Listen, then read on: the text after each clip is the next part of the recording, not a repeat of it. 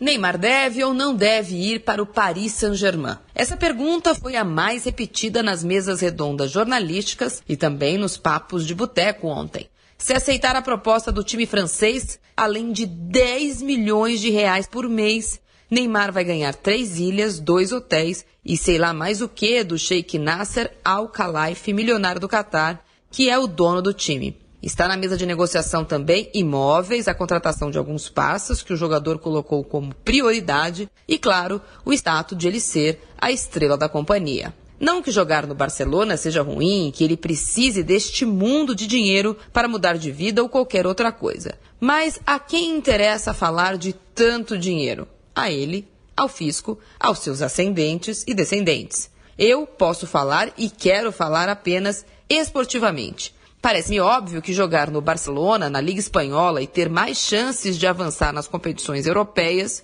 é melhor. É melhor para ele, já que futebol, é bom lembrar, é um esporte coletivo, e é melhor para a seleção brasileira, que teria o seu principal jogador jogando em alto nível até a Copa do Mundo que se aproxima. Ainda esportivamente, parece-me óbvio que qualquer destaque ou prêmio individual que ele almeje ganhar passa mais fácil por tabelas com Messi e Luiz Soares.